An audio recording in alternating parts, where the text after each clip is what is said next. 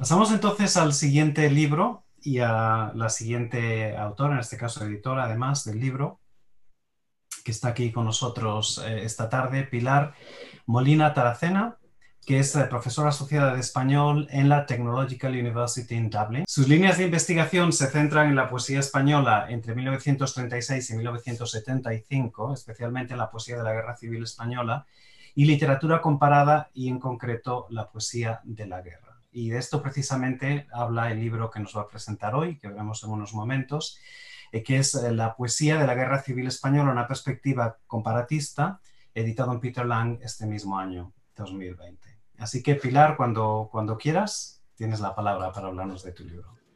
Primero quiero agradeceros a Esther Santi esta increíble iniciativa. Muchas gracias porque de verdad eh, es una iniciativa muy, muy positiva. Eh, en el libro que he editado se aborda la poesía de la Guerra Civil Española desde una perspectiva comparatista, como bien dice el título. El conflicto de la guerra civil destaca por convocar a intelectuales y voluntarios de todos los puntos eh, del mundo interesados por defender eh, una ideología específica. Me atrevo a decir que ningún otro conflicto bélico ha atraído a tantos poetas y ha, hecho que tantos poetas publiquen, publiquen escriban eh, poesía sobre un conflicto bélico durante un conflicto bélico. El origen de este proyecto eh, viene de mi tesis doctoral. Mi tesis doctoral fue sobre la poética de la Guerra Civil Española. Em, se publicó posteriormente en un libro, La poética de la poesía de la Guerra Civil Española, en la que estudiaba, la pregunta inicial era si em, se puede hablar de una poesía de la Guerra Civil Española más allá de la división en bandos, teniendo en cuenta que los poetas mm, en sí mismos se, em, se dividieron y lucharon por un bando específico mi pregunta era su ideología o la ideología que practicaban en ese momento influye de tal modo eh, en esos poemas que se olviden de ese bagaje cultural y, tradiciones que tienen en común.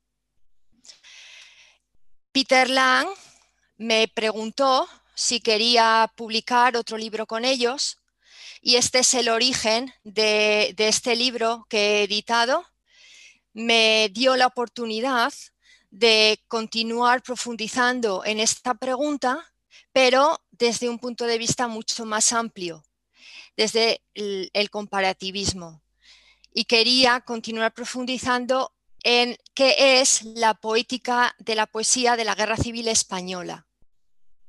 Entonces, eh, lo que interesaba era comparar, comparar poemas escritos por poetas españoles en español con poemas escritos en otra lengua, en otra lengua de la península ibérica o de otros países o en, eh, español, pero por poetas latinoamericanos. Entonces lancé eh, la llamada para, que, para los capítulos y porque me interesaba que participaran en el volumen especialistas en lenguas románicas, eh, eslavas, anglosajonas, en, literatura semítica.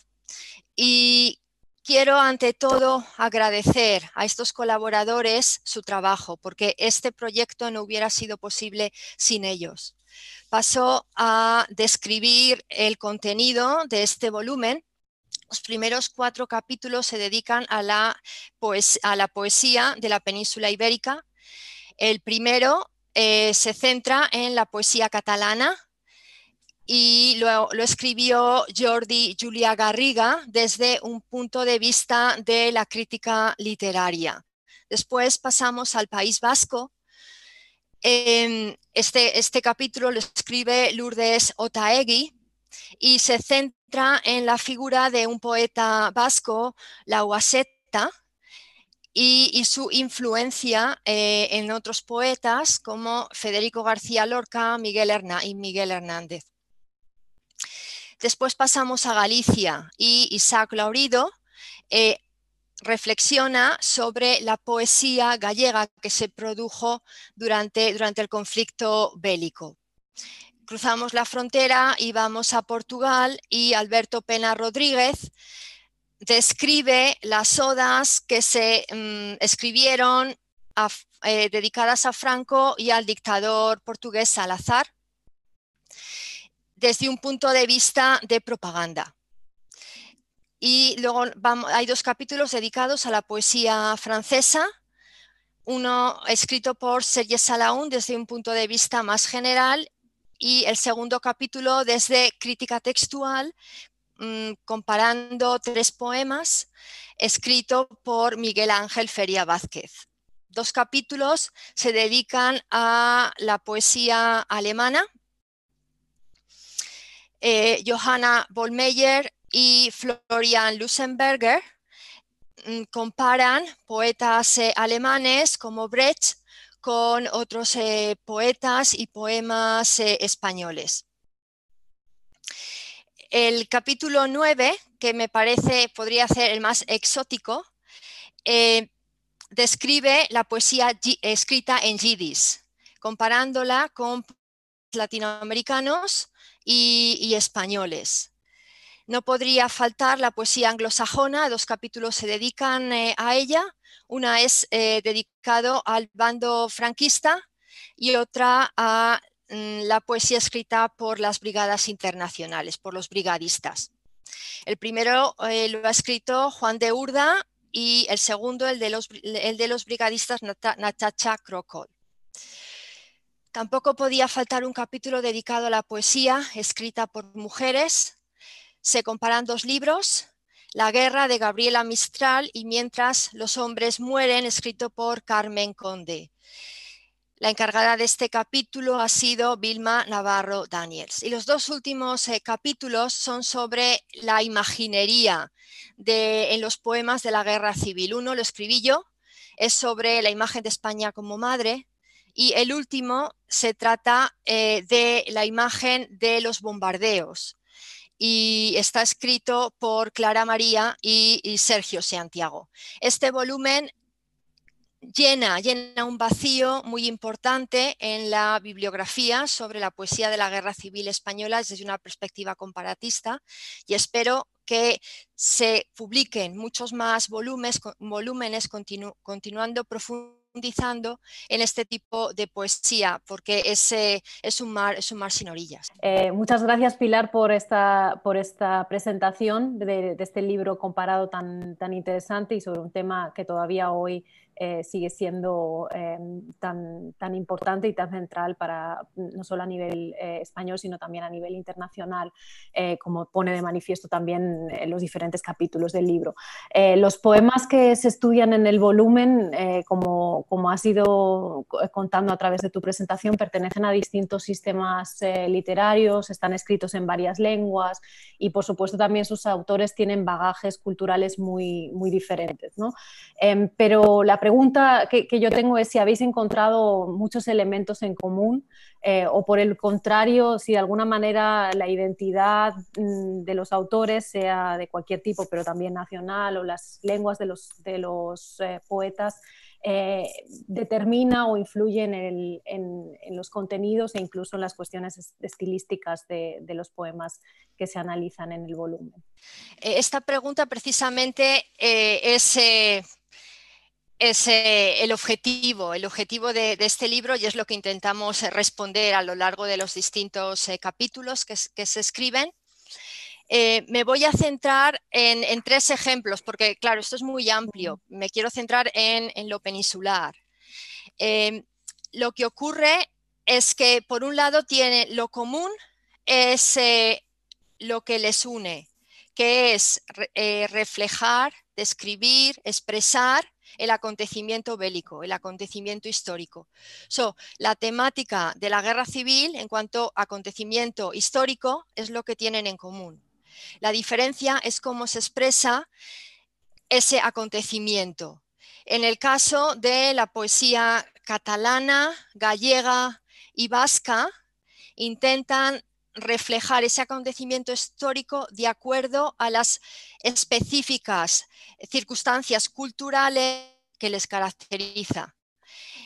Antes, eh, el siglo XX es, el comienzo del siglo XX, destaca en, estas eh, tres eh, zonas de España por un resurgimiento del, nacionalismo y eso lógicamente se influye en, la poesía que se escribe durante la Guerra Civil Española. También influye cómo se desarrolló la Guerra Civil Española en, estos, en estas zonas. Em, el golpe militar triunfó en Galicia, sin embargo, no triunfó en el País Vasco y en Cataluña. Y esto influye. En el caso eh, de Galicia, la victoria franquista provocó la desaparición de la mayoría de instituciones que habían dinamizado el espacio literario gallego. Y durante el conflicto se perdieron, se perdieron textos, otros están incompletos, autores se escribieron mm, bajo seudónimo. Em, entonces, estos poemas se articulan en microespacios literarios débilmente estructurados y apenas conectados entre ellos, eh, lo que hace que es la poesía gallega tenga mm, pocas diferencias en sí mismo con el, contenido de la poesía en español. En el caso de la poesía catalana hay una cierta perspectiva ideológica de defensa de la lengua y cultura catalanas. Hay una tensión por dejarse influir eh, por los romances de guerra escritos en español, pero escritos en catalán o hacer algo completamente distinto, crear su propia poesía eh, de guerra. Lo hacen buscan, van a las vanguardias y escriben mm, poesía de guerra futurista con la influencia de Mayakovsky o mm, escriben elegías y también buscan defender la catalanidad, eh, la lucha para no morir como pueblo y defender la historia catalana. El, en el, ejemplo del País Vasco, eh, Lourdes habla sobre un poeta concreto, un poeta vasco concreto, que es el símbolo en símbolo de, de la cultura vasca, la Guaseta, que fue fusilado por la Guardia Civil en 1937 y paralelismo con eh, García Lorca y con lo que pasó también mm. posteriormente con, eh, con Miguel eh, Hernández. Entonces, la Guaseta escribe poemas en la cárcel en los que usa la mitología y los lugares simbólicos vascos e imagina su muerte para salvar a Euskadi. Muchísimas gracias, Pilar, por esta presentación y por, y, por responder a la pregunta.